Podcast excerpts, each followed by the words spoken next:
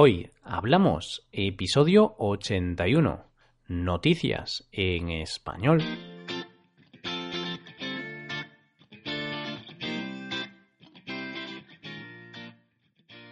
Bienvenidos a Hoy Hablamos, el podcast para aprender español cada día. Ya lo sabéis, publicamos nuestro podcast de lunes a viernes. Podéis escucharlo en iTunes, Stitcher o en nuestra página web hoyhablamos.com. También quiero recordaros que en nuestra página web tenéis disponible la transcripción completa del audio de este episodio. Con esta transcripción podéis revisar las palabras y expresiones que vamos a usar en el episodio de hoy. Un jueves más te damos a conocer algunas de las noticias recientes y que han dado que hablar en los últimos días.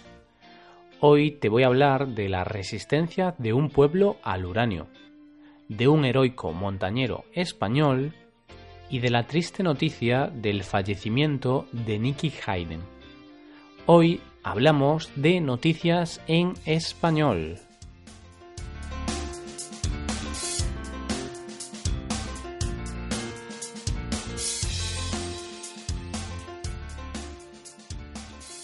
En la primera noticia del día te quiero hablar de un ejemplo de resistencia de dos pueblos españoles de Salamanca. Los vecinos de Retortillo y Villavieja de Yeltes que es así como se llaman estos dos pueblos, se oponen al proyecto que planea construir una mina de uranio en su territorio. Una empresa australiana llamada Berkeley compró los terrenos en los que se encuentra el uranio y planean extraerlo en un futuro cercano.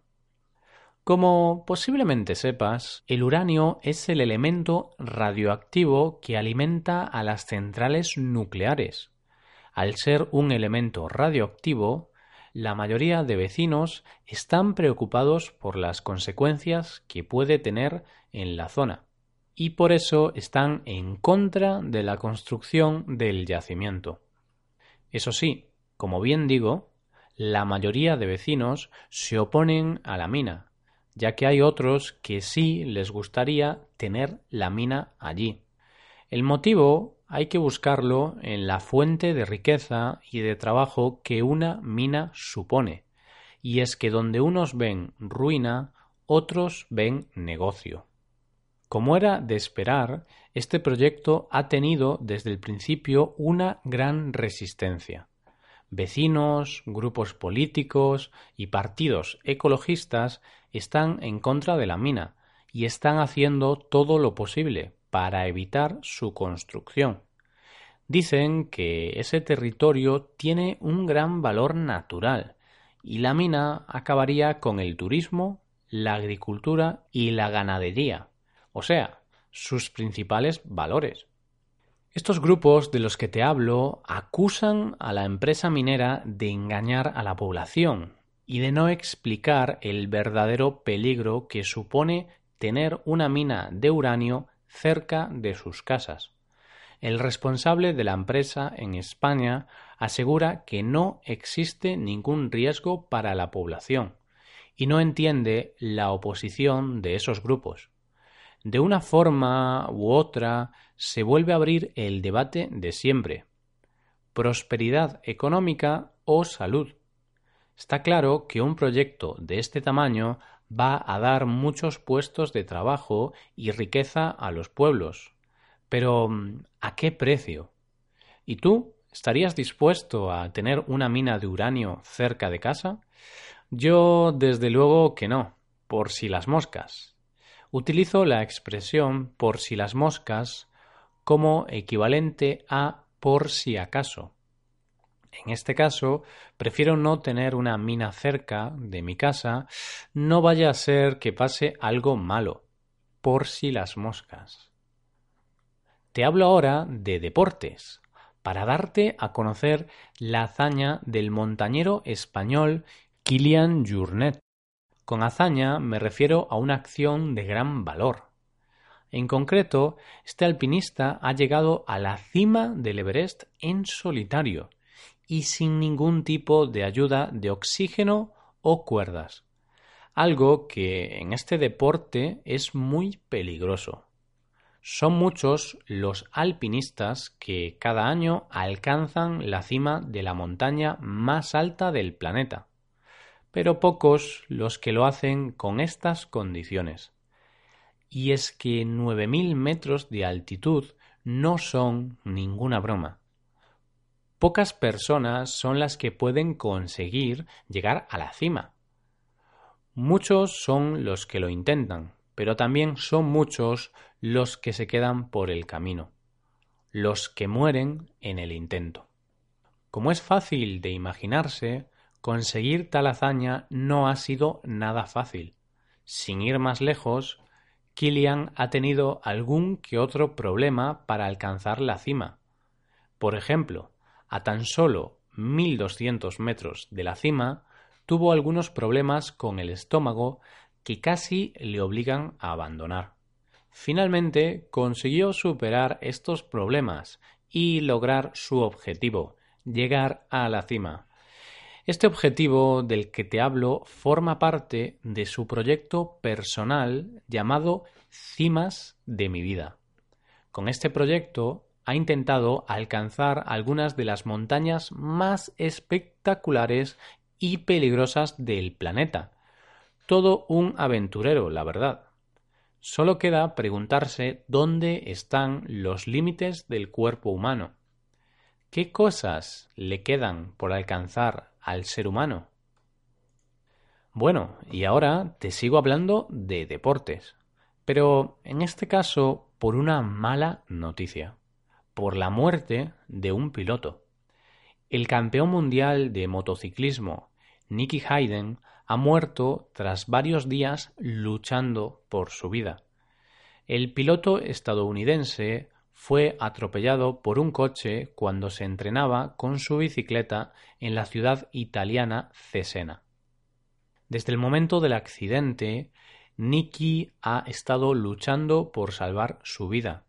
Sin embargo, el grave daño cerebral que sufría ha impedido su recuperación. Su muerte ha entristecido mucho al mundo del motociclismo y al mundo del deporte en general.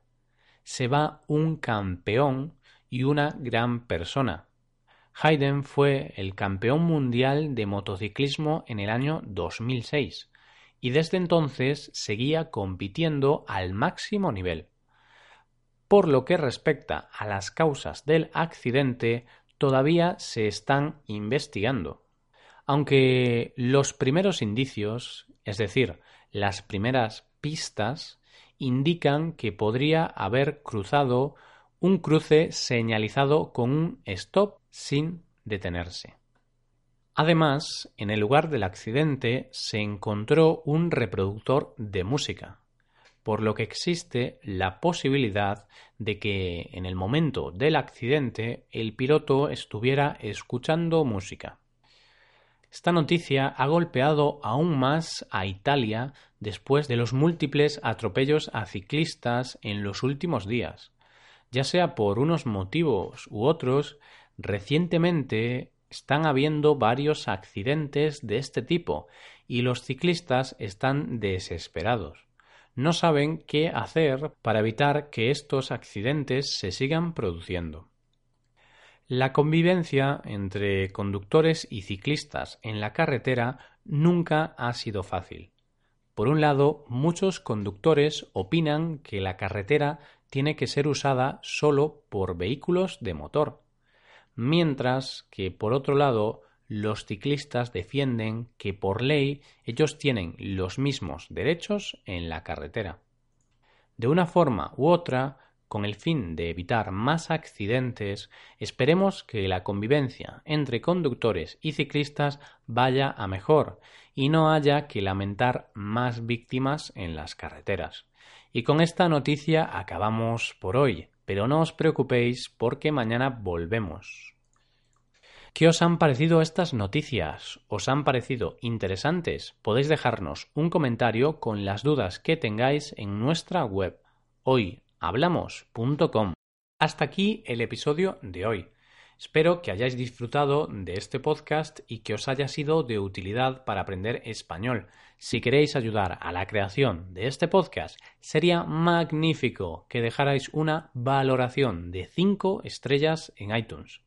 Recordad que podéis consultar la transcripción completa de este podcast en nuestra página web Muchas gracias por escucharnos y por mandarnos esos comentarios tan positivos que nos estáis mandando. Da gusto tener oyentes como vosotros. Nos vemos en el episodio de mañana, el último de la semana, donde hablaremos de un tema aleatorio. Tendréis que esperar a mañana para descubrirlo. Pasad un buen día. Hasta mañana.